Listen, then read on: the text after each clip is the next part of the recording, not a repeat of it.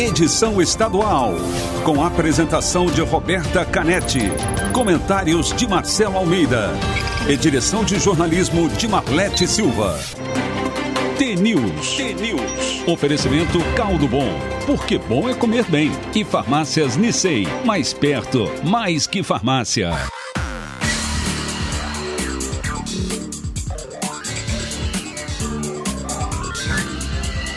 T-News. São sete horas, um minuto. Bom dia para você que está sintonizado na T, a maior rede de rádios do Paraná. Você ouve agora a análise do noticiário do Brasil e do Estado e participa da programação pelo WhatsApp 41992770063 e Instagram ou Facebook T-News no ar. O T-News desta sexta-feira, dia 22 de janeiro de 2021, começa já. Bom dia, Marcelo Almeida. Bom dia, Roberta Canetti, tudo bem? Tudo bem? Hoje aconteceu um milagre aqui nessa rádio, hein? Ah, Cheguei antes que você. o Marcelo chegou antes do que eu. Perdi a hora hoje, cheguei correndo aqui. Mas cheguei. É, chegou, eu também acordei cedo, daí fiquei lendo os jornais e daí eu falei, não, acho que hoje eu vou um pouquinho antes. Eu cheguei aqui, não vi o carro da Roberta e falei, ué, o que que aconteceu? Meu Deus do céu, só não me deixe sozinho. Eu deixar você sozinho, tudo bem, se vire nos 30, mas eu fico imaginando o dia que eu tiver, né, que fazer os 30, ou os 60 minutos sozinho aqui. É, ler as notícias, ler e Não, comentar. Não, não vou. Eu vou me perguntar e vou me responder. Eu tenho uma sugestão se isso acontecer. Vai lá. Só conte conto. Até o final. Vários contos. História é sempre bom. Se resolva nos 30 aí. Isso aí. Bom Tem dia a você. conto hoje? Tem conto hoje. Bom dia a você, nosso ouvinte. É sexta-feira, dia de conto. Aqui a gente tá cheio de câmera fotográfica. Não, isso aqui não é câmera, isso aqui é uma. Cheio de câmera, o que, que é isso? Câmeras de vídeo. Câmeras de vídeo filmando a gente. Estamos a gente, em teste para implantação vê, do né? YouTube. Já, hoje a gente tomou banho, escovamos os dentes, a roupa tá melhor, né? Passou perfume? Passamos perfume. Fiz a barba até ontem. Então tá legal. Depois tem que passar até, me pediram aqui, lá o pessoal lá do, do Sudoeste pediu aqui o nosso WhatsApp pra gente passar lá pro interior. Daqui a pouco eu passo o telefone pra você passar. Vamos de conto? Esse é um conto que eu, que eu já li, mas é um conto que eu gosto muito. Eu tava essa madrugada lendo Jorge Bucay, que é Deixa eu te contar uma história, que é o livro de contos que eu tenho, né? Eu falei, ah, eu vou contar essa aqui. Eu lembro que um filho meu adorou esse conto, que é o conto da panela grávida. Então eu vou contar mais uma vez. Ah, eu gosto desse. É, ele é Gosto muito muito lindo, ele é desse. muito, ele é muito simples, né? Eu quero dizer, é, é, a maior virtude do ser humano, é simplicidade. E às vezes quando tem uma simplicidade muito grande num conto, assim, é parece que fica no coração das pessoas. Vamos lá.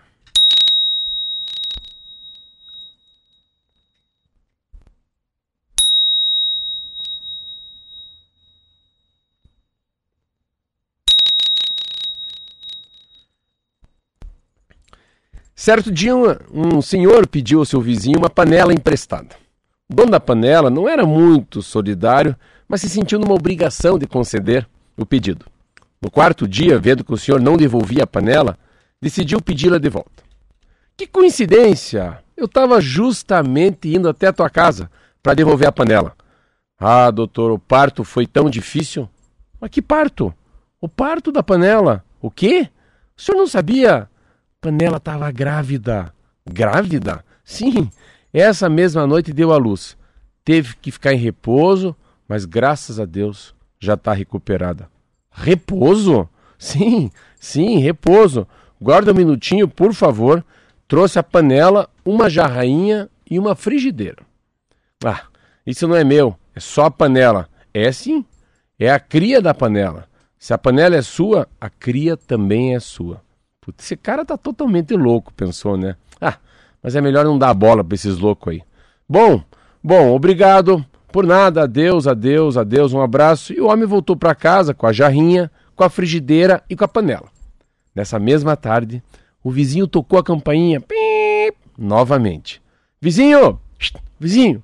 O senhor não me emprestaria uma chave de fenda e um alicate? Agora se sentia mais obrigado que antes. Sim, claro, sem problema algum. Passou quase uma semana. E justo quando planejava recuperar suas coisas, o vizinho, toque, toque, toque, toque, bateu na porta. Oi, vizinho! O senhor sabia?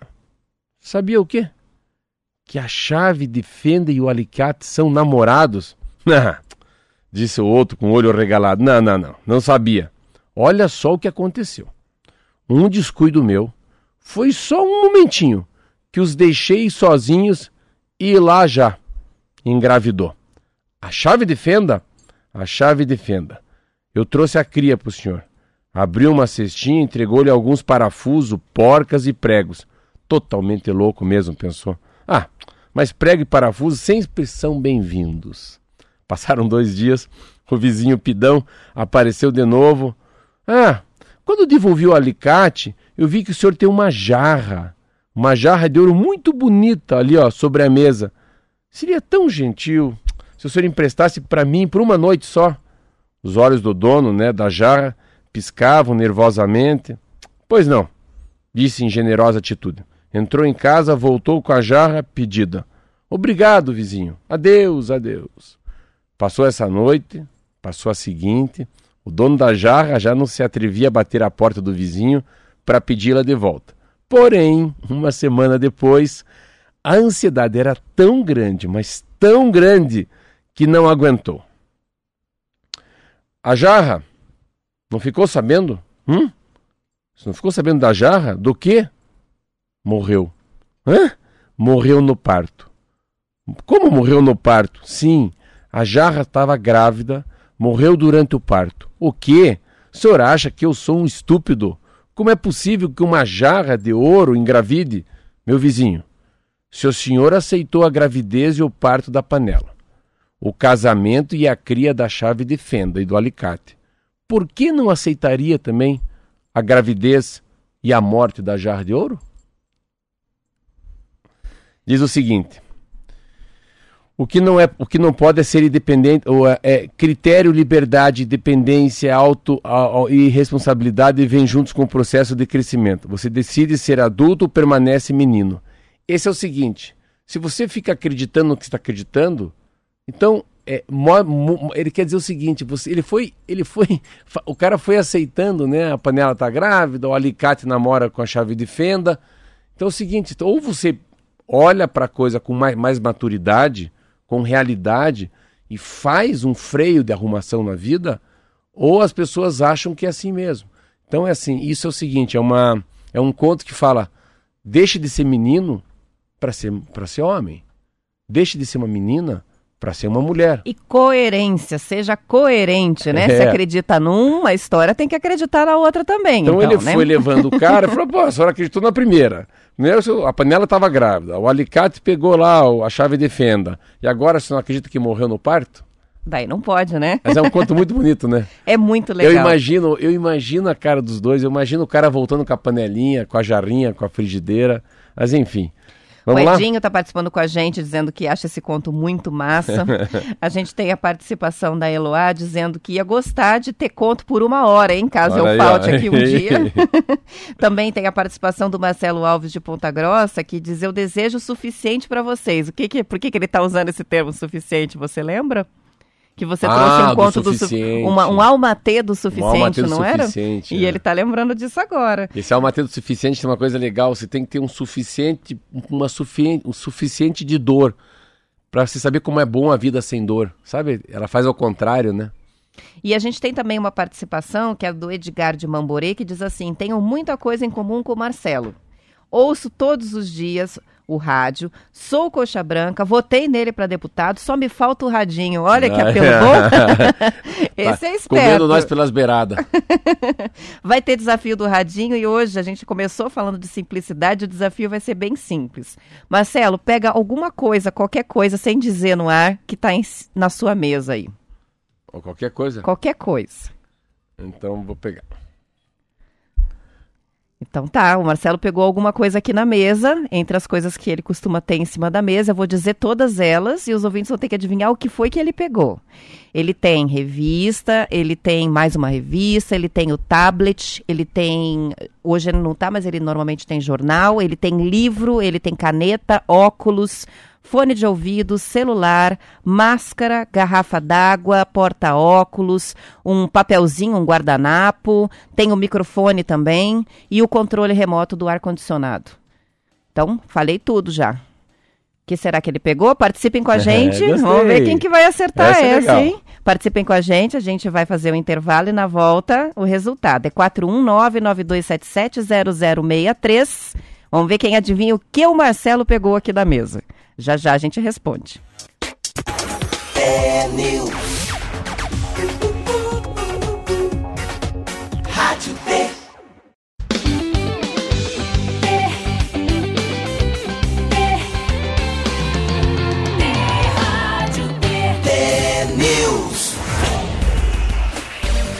São 7 horas e 15 minutos, ainda tem participações chegando, mas olha, mais de 50 aqui, eu não consegui contar tudo, mas só duas pessoas acertaram. E o primeiro que acertou foi o Marcelo Alves de Ponta Grossa, que participa com a gente quase todos os dias aqui do programa.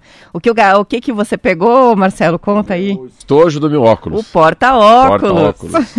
Muito bem, parabéns pro Marcelo. Vai receber radinho em casa, vai receber livro, vai receber café especial delicioso aqui de presente do Marcelo Almeida. E vamos de notícia. O governo da Índia liberou a exportação comercial das vacinas contra a Covid, Marcelo. As primeiras remessas das doses já vão ser enviadas para o Brasil e Marrocos hoje mesmo, segundo declaração do secretário de Relações Exteriores do país, à agência Reuters. O governo brasileiro aguarda o recebimento de 2 milhões de doses. Não é muito, né? As doses são do imunizante contra o coronavírus, desenvolvido pela Universidade de Oxford com a farmacêutica AstraZeneca, e que foram fabricados pelo Instituto Serum da Índia, que é o maior produtor de vacinas do mundo e que está recebendo pedidos de todos os continentes. Em nota, o Ministério da Saúde informou que a carga chega em voo comercial da companhia Emirates no aeroporto de Guarulhos e depois dos trâmites alfandegários vai seguir na aeronave da Azul para o Aeroporto Internacional Tom Jobim, no Rio de Janeiro. Ontem, a Embaixada da China informou que vai fazer os máximos esforços também para conseguir avanços no envio dos insumos para a fabricação de vacinas contra o coronavírus no Brasil. Abre aspas, sob a premissa de garantir saúde e segurança, fecha aspas. A matéria-prima da China é necessária para a produção de vacinas da Fiocruz e Butantan. O Instituto informou que praticamente esgotou a quantidade de insumos para fabricar a Coronavac no Brasil. O órgão ligado ao governo paulista já distribuiu o primeiro lote com 6 milhões de doses para começar a imunização. Além disso, tem condições de entregar mais 4,8 milhões de unidades. Depois disso, depende da matéria-prima chinesa para garantir as novas remessas. A gente volta para a mesma coisa, sei que interessante, né? A história da globalização, a história dos insumos, da matéria-prima. Então a gente pode fazer uma, uma, uma analogia, uma metáfora à matéria-prima de qualquer coisa. Pode ser matéria-prima para fazer um celular. A China que comanda. Ah, muita coisa de minérios também. Eles estão na África. Você vê como esses países, Índia, África, China. Então a gente depende diretamente deles. Tem um insumo é uma coisa, imunizante é outra. Imunizante é a vacina, né? Eu também não sabia que a Índia é a maior fabricante de vacina do mundo. Para mim foi uma belíssima surpresa. Ah, os 2 milhões de doses que chegam, chegam, claro, porque a, a, sensação que a gente tem lendo dos jornais é que tem que imunizar quem é da saúde, né? E, e também, não que o Brasil precise imunizar 200 milhões de pessoas, 100 milhões de pessoas, a gente falou várias vezes isso, mas se ele imunizar de 20 a 30% dos brasileiros, a taxa de transmissão é muito baixa. Ó. Então, o que mais tem de legal nessa vacina é que quem tomar a vacina não vai se agravar na condições de cair numa UTI e usar um respirador. Essa que é a sacada. Então, ela ameniza muito a chegada da Covid, né? E, e essa é a esperança. 2 milhões é pouco? É pouco, mas não é pouco, né? Pelo menos você começa a ter uma, uma vazão um pouco maior. E vai ser muito gradativo, né? No mundo inteiro. Que é o mundo inteiro que quer se vacinar. Agora a gente está com um problema de falta de matéria-prima, que é a falta do insumo. No Brasil, a dificuldade. Vamos comparar o Brasil com quem?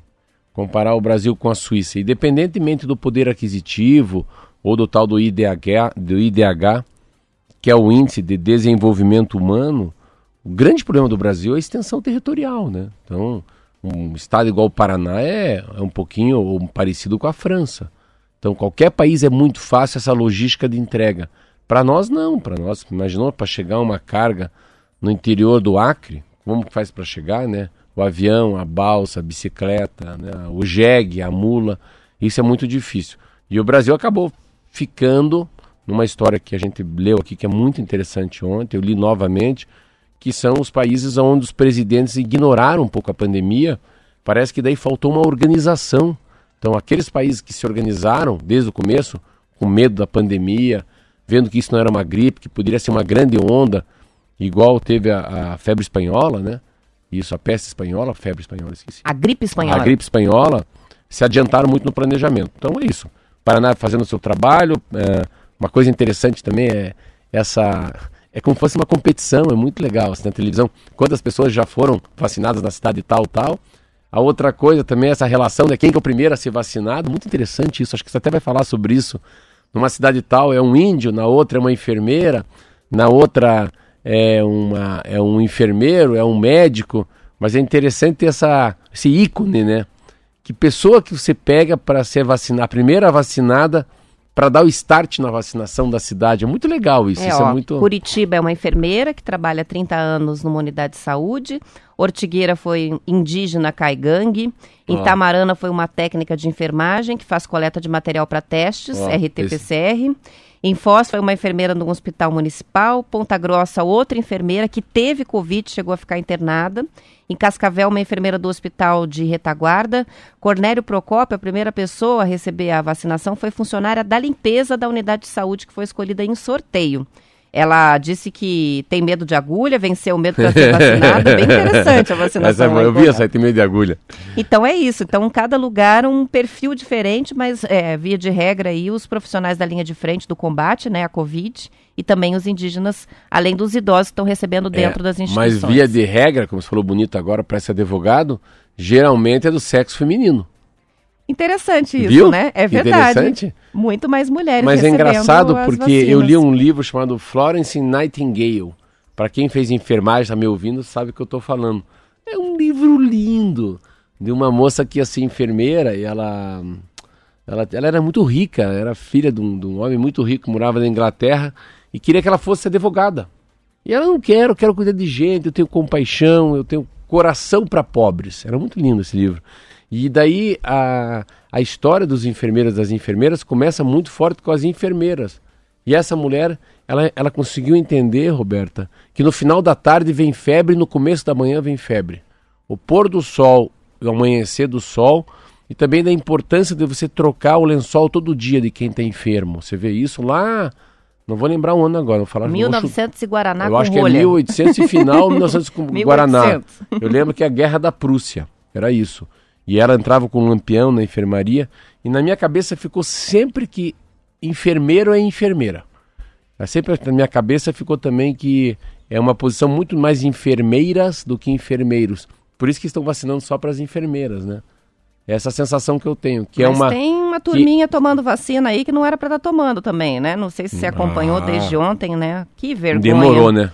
Pois é. A campanha começou e já começaram os relatos das pessoas que estão furando a fila para se imunizar antes desses grupos prioritários. O Estadão fez uma reportagem, mostrou ali prefeitos, funcionários de alto escalão de prefeitura, familiares de um deputado estadual, todo mundo que tomou vacina. O Ministério Público está acompanhando as denúncias, podem levar ações penais e acusações de improbidade administrativa.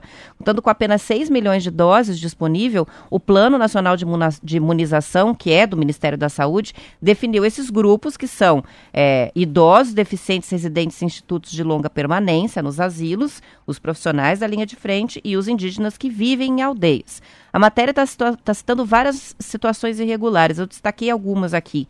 Itabi, no Sergipe, o prefeito é o Júnior Diamintas, tem 46 anos e tomou a vacina primeiro. Ah. E ainda diz assim, que tomou para estimular as outras pessoas, como se tivesse a distribuição de vacina em massa, assim, né? Sobrando. So- é, sobrando. Aí o Reginaldo Prado, prefeito de Candiba, na Bahia, fez a mesma coisa. Em Jupi, cidade do interior do Pernambuco, é quase sempre cidade do interior, foi a secretária de saúde, a Maria Nadir Ferro, e o fotógrafo dela que tomaram vacina e daí acabaram afastados dos cargos. Em Manaus, essa eu achei a história mais esdrúxula. É. Os filhos do deputado estadual Vanderlei Dallas foram nomeados para cargo na Secretaria de Saúde na véspera do início da campanha para se enquadrarem entre os profissionais da saúde e tomaram a vacina junto com o pessoal que está na linha de frente. Depois da denúncia, a campanha foi até suspensa em Manaus, está suspensa por 24 horas, porque eles estão reformulando o plano de vacinação dos profissionais. Por quê? Porque só tem vacina para 34% dos servidores de saúde. Então vai ser preciso pensar outros critérios. Como é que não pensaram antes, né? É. Aqui, por exemplo, em Tem Curitiba. escalonar, né? É escalonado, o agendamento é feito de acordo com o grupo de risco, quem tem comorbidade é idoso, eles somam fatores e vão priorizando e convocando conforme o risco, a vulnerabilidade, né? Mas o grande problema disso é uma coisa que não é, isso não, isso não é, não é, não é uma lei, não é um decreto, não é uma portaria, Código Civil, Código, isso, isso é, é o caráter da pessoa. Isso, está inserido. Quando o pai e a mãe foram lá, fizeram amor, nasceu aquela criança, foi educada, 7 anos, 14 anos, 20 anos. É esses 20 anos de vida que se mostrar se ele tem ética moral, caráter, transparência no olhar, retidão, então sinceridade, conversa franca. Você pega um deputado desse. Esse é um picareta. Um cara que faz isso, com certeza ele divide o salário dos funcionários com ele. Se tiver a propina, ele vai pegar. Porque assim, nessa de furar fila que você percebe a, a, a personalidade das pessoas. Então fico imaginando o Brasil do, do- do tamanho que é, tendo malandro agulha, né, o que vende facilidade, vai ser muito comum. Mas eu acho interessante, Roberta, como é que já chegou essa, essa informação na gente? Você tem informação do Brasil inteiro, Jair. Você leu aí de quatro, cinco estados Não, e diferentes. eles fizeram ali no Estadão um, um relatório bem maior. Tem um por um, né, dos É. casos. Mas assim, o que tá, acho que tem legal, sabe o que é? Que aquele, que aquele cidadão que foi obrigado a vacinar essa pessoa, um funcionário lá da frente, que está na frente, que não foi vacinado, que pode estar naquele 64, já que 36% vai ser vacinado, mas falta gente sem vacinar, é esse cara tá entregando. Falou, ó, pô, não acredito que eu vou vacinar agora o filho do prefeito aqui na minha cidade. E eu, enfermeira, não fui vacinada ainda e não furei a fila. Então, assim, você tem que ter esse que vai dar a picada aí no outro, acaba entregando, né? Porque alguém entregou. Com é mu- certeza. É muita informação para o estado de São Paulo e muita informação no T-News numa sexta-feira cedo se a vacinação começou essa O semana. pessoal denuncia mesmo. A Vanessa está trazendo aqui a participação dela, a história né, do sumiço de 60 mil vacinas em Manaus. É uma história que está em apuração aí, mas que foi noticiada no jornal local da Globo em Manaus e que realmente, o cálculo que eles fizeram é o seguinte: eles receberam em em- no estado do Amazonas 282, não. Vacina em Manaus, 282.320 vacinas no estado, né, do Amazonas. E os municípios receberam 221.600. 60 mil 60 mil vacinas desapareceram. Ninguém consegue explicar esse cálculo. Vamos ver o que, que vai acontecer, Uma outra né? coisa que pode ser que venha acontecer também, tomara que não, é o roubo de carga, né? Porque é preciosidade isso aí. Isso aí vale ouro. Isso aí vale muito mais que um carregamento da iPad, da iPhone. Porque isso aí, pense, se um cara acaba roubando um, um container desse e vendendo aí na clandestinidade para clínicas privadas, né? E volto àquilo que eu não entendo, porque o Brasil não faz isso. Isso é um negócio que eu já te falei aqui. Por que, que o Brasil não pega voluntários que querem comprar? É, faz cota, faz, sabe, faz cota, cota de 10 mil, de 5 mil reais, de 30 mil reais.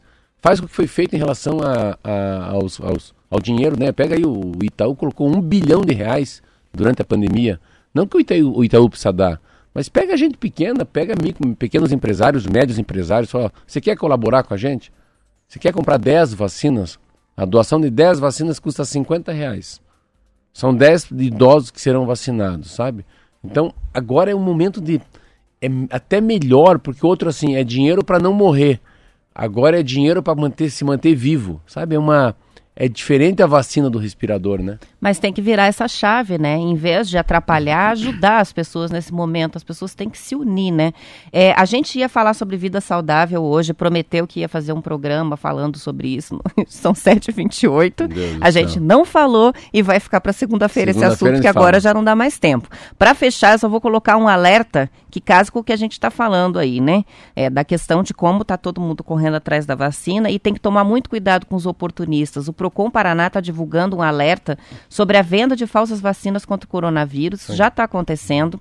Não foi registrado nenhum caso aqui no Paraná, mas o aviso é importante porque já foram identificados vendedores ambulantes oferecendo um kit por 50 reais em Madureira, no Rio de Janeiro. Olha o kit. Vem lá o que seria o imunizante, que não sabe se, nem o que é a substância que vem dentro, um certificado com carimbo da Anvisa, tudo, que é falso, de procedência da vacina, diz que é Coronavac a vacina, e até a agulha de brinde para aplicação. Aplicar. Olha o risco disso.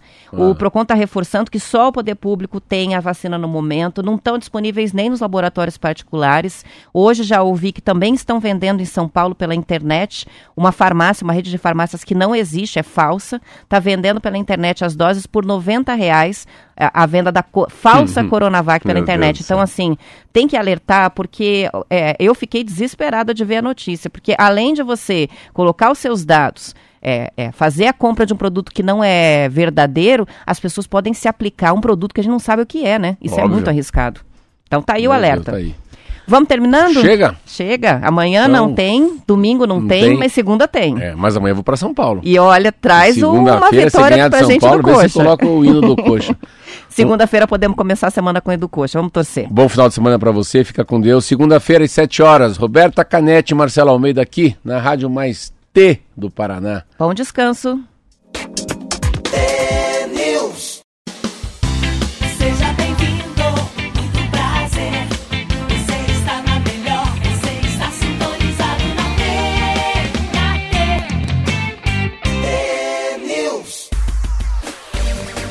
São 7 horas e 34 minutos, o 13º painel do varejo de livros no Brasil de 2020, divulgado ontem pela Nielsen Bookscan e pelo Sindicato Nacional dos Editores de Livros, aponta para a recuperação total das perdas geradas pela quarentena no varejo do mercado editorial brasileiro.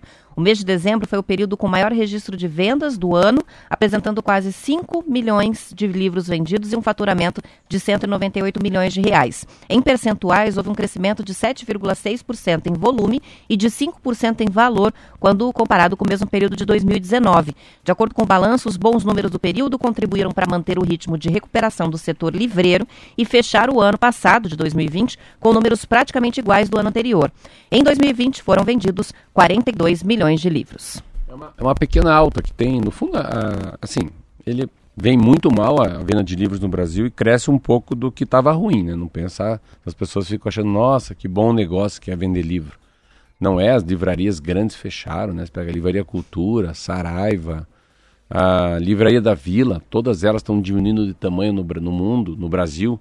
E é uma, é uma tendência, uma tendência que começou há uns 15 anos atrás com a chegada dos, do, do reader, do e-readers, né, dos books, aquele do, do Kindle, enfim. E a cada dia as pessoas leem menos. Mas leem menos por quê? Porque ah, o mundo virou digital, né? As informações estão nos iPads, nos celulares, nos, nos MacBooks. Mas mesmo tendo o livro ali, as pessoas estão lendo cada vez menos. A, a, a leitura não foi, né? Tanto que você não consegue vender. A, a venda de Kindle no mundo é, é irrisório. Então as pessoas, não, mas está tão mais fácil ler aqui. Não, mas você não lê. Eu lembro Em que uma- lugar nenhum, né? não em lugar nenhum. Eu lembro que uma moça foi me vender Kindle, foi vender. Foi, fazer um trabalho do Kindle na Câmara dos Deputados sobre a, a desoneração da- do livro no mundo digital, que é diferente no mundo de papel.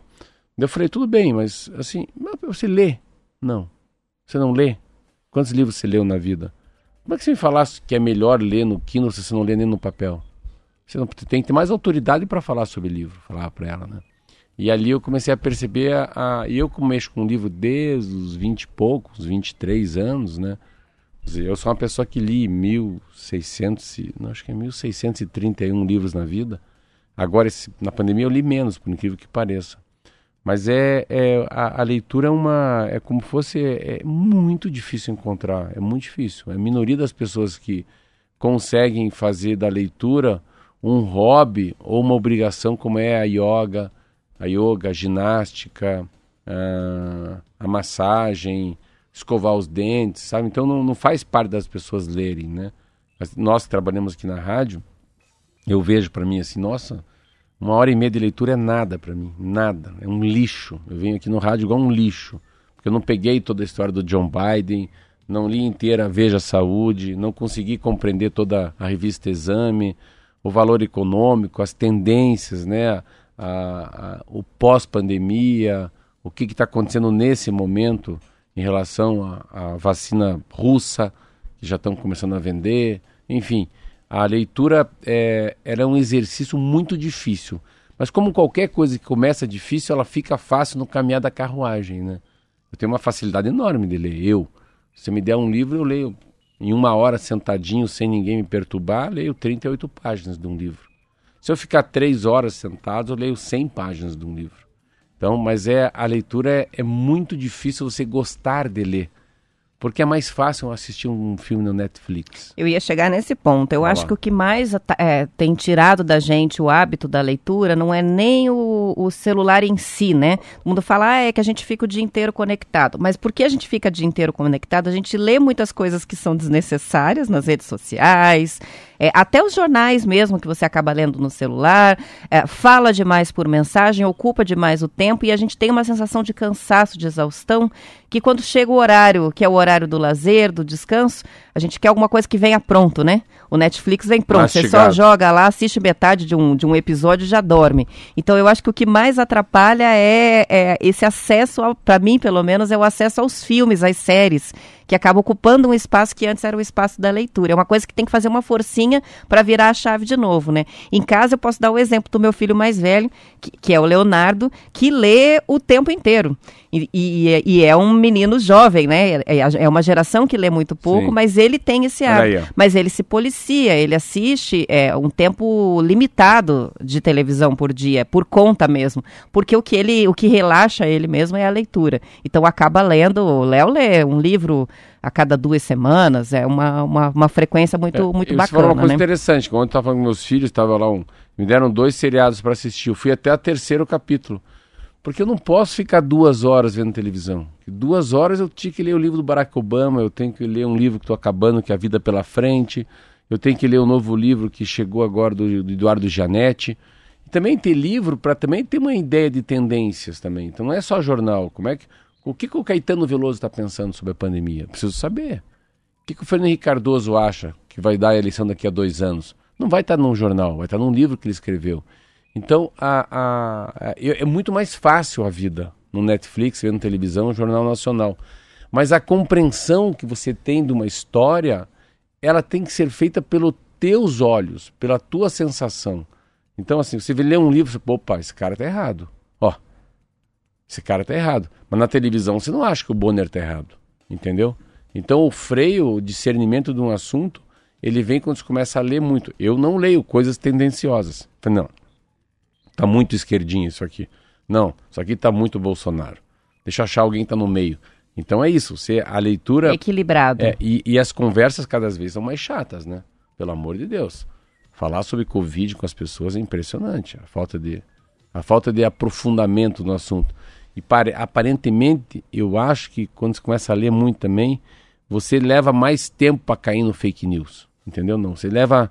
Você fica mais desconfiado daquela história pelo poder, pelo número de quantidade de dados, de números e de visões que você tem de pessoas que são muito espetaculares, né? Você lê um livro de um economista, de um sanitarista, você fala, pô, esse cara falou que não é bem assim.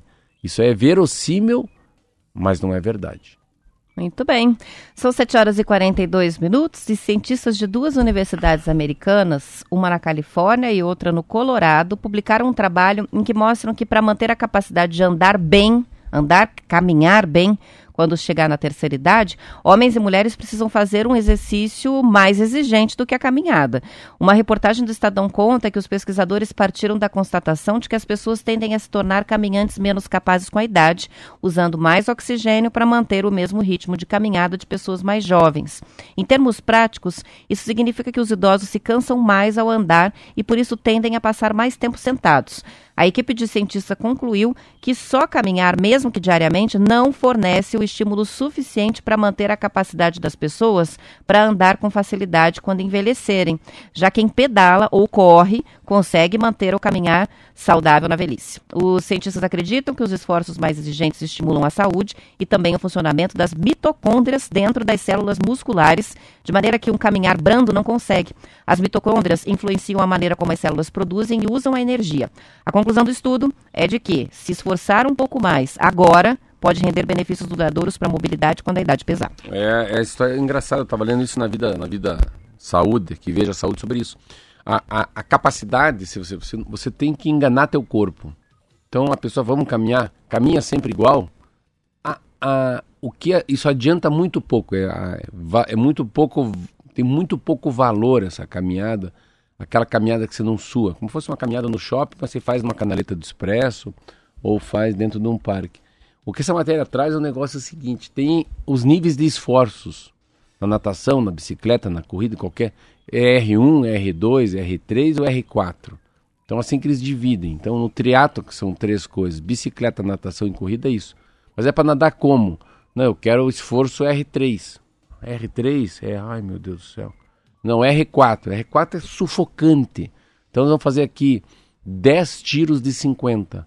Mas os 10 tiros de 50 na maior capacidade que vocês têm.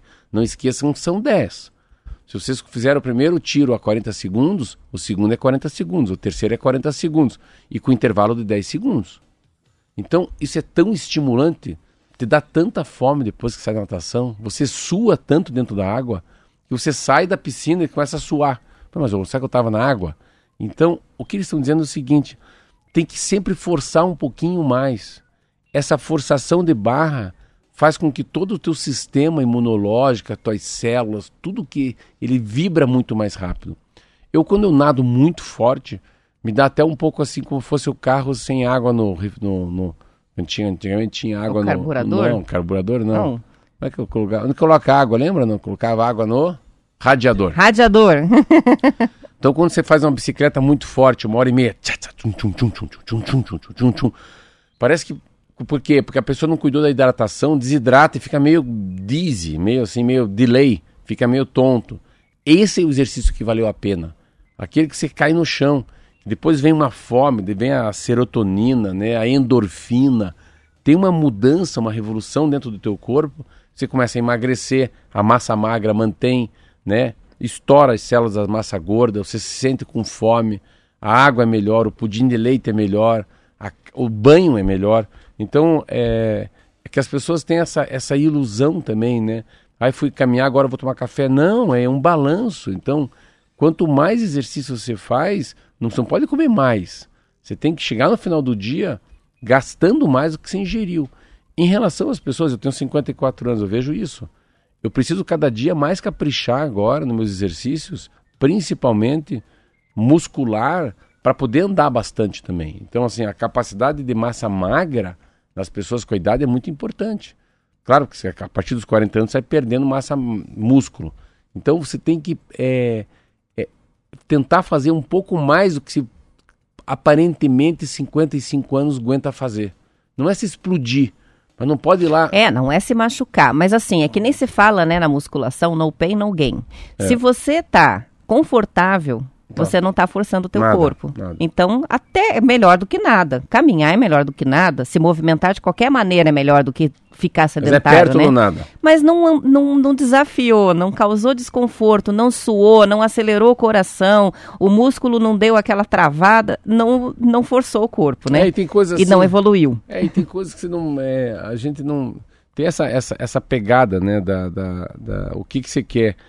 Eu, eu, às vezes, quando eu vou subir uma escada, eu sinto, assim. Eu sinto porque eu tenho, eu tenho, eu tenho muita fratura, eu tenho esporão nos pés, mas eu sinto um incômodo. Não incômodo por causa do pulmão, mas um incômodo nas juntas. Assim, não, dá uma preguiça de subir uma escada de 100 degraus.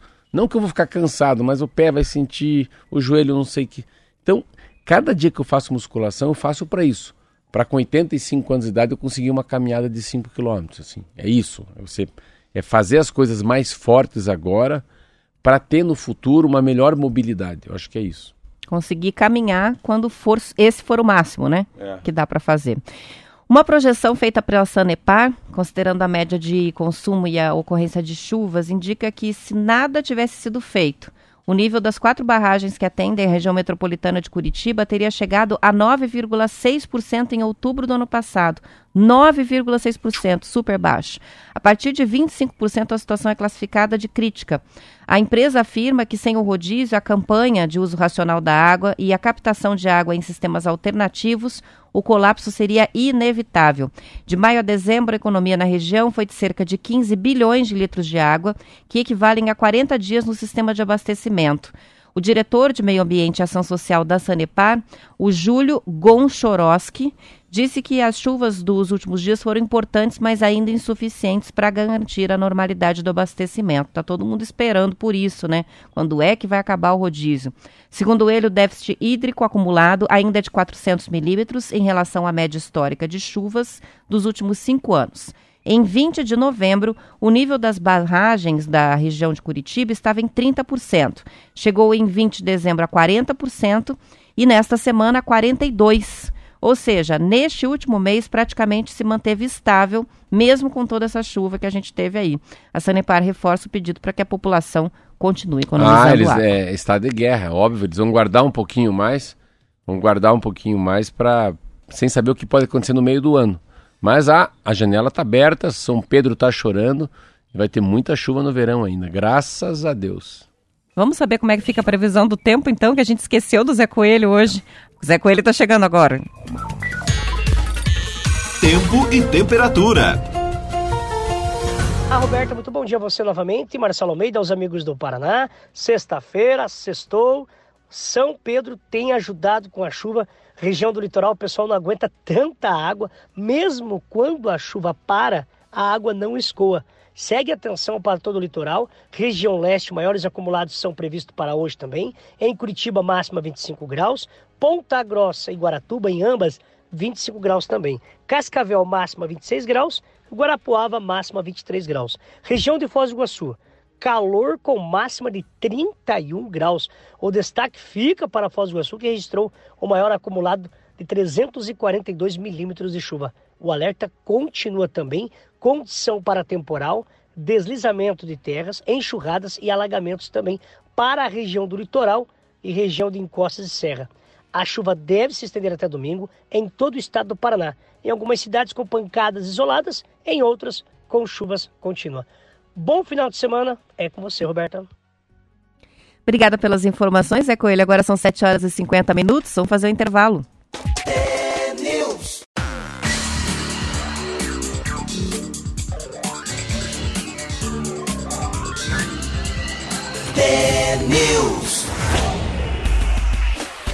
7 horas e 52 minutos. A Secretaria Municipal de Saúde de Curitiba enviou para o Laboratório Nacional da Fiocruz coletas respiratórias de casos positivos da Covid das pessoas que são de Manaus e que estão em tratamento aqui em Curitiba. A preocupação é evitar a circulação na cidade da nova variante do coronavírus, que tem um maior potencial de transmissão.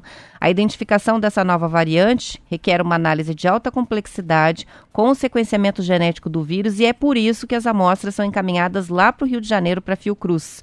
A prefeitura foi notificada a respeito de nove moradores de Manaus positivos para a Covid que estão em Curitiba. Três destas nove pessoas estão hospitalizadas, quatro estão em isolamento domiciliar e vêm sendo acompanhadas pelo monitoramento da saúde. Todos vieram espontaneamente, sem transferência oficial de serviços hospitalares ou de governos. Agora, qual que é a preocupação? A preocupação é um casal, Marcelo, testou positivo quando chegou aqui na UPA, em uma das UPAs de Curitiba, e que depois não atendeu mais o monitoramento da prefeitura. Então, são pacientes que foram atendidos no dia 17 de janeiro, tiveram os exames confirmados que o diagnóstico da Covid pode ser a nova variante, mas não atendem as ligações e mensagens. Então, Meu a Deus. prefeitura está meio desesperada com É. isso, porque perdeu um casal aí de Manaus do monitoramento em Curitiba. É, e tem uma preocupação que a gente tem que ter ah, ah, em relação a essa pessoa contaminada e agora tem uma preocupação que com cepa que ele está, né? O mundo está muito preocupado com essa nova cepa que foi encontrada no Brasil, no Reino Unido e na África. É, então essa mutação da Covid em relação a, ao fortalecimento, né, dessa Covid ser mais forte e também da rapidez da transmissibilidade. Então vai transmitir mais rápido e será que ele vai aguentar? Então eles estão com muito medo dessas mutações que vão ter. Então eles querem tentar segurar. O Reino Unido se fechou de volta. Todo mundo está se fechando porque. Mas, porém, toda a vida, a sensação é que as vacinas da de Oxford e também a chinesa Coronavac, as duas elas, elas também são antído- antídotos, né, para essas cepas mutadas. Em relação a isso aí, é, meu Deus, pensa um, um susto que deve ser você perder um casal que vem de Manaus, né? Também aí tem um erro enorme de logística, né? Mas que você perde o cara, rapaz. Não estão mais atendendo as mensagens, pense. É, mas também assim, a gente não. Eu não acredito muito com a pessoa com. Eu tenho dificuldade de acreditar hoje que tenha muita gente com Covid, sabendo que está com febre, espirrando, andando na rua. Eu acho que é, se tem, tem, pode ter sim. Mas é, é a minoria da minoria da minoria, 0,00 alguma coisa, o percentual de pessoas que vão, assim, se, se colocar à disposição de fazer um mal para a humanidade. E o ex-vereador e jornalista Cristiano Santos recebeu alta do Hospital Vita ontem. Ele estava internado desde 20 de novembro do ano passado com a Covid. Meu Ao todo Deus. foram 62 dias de hospital, 50 na UTI, segundo o Bem Paraná.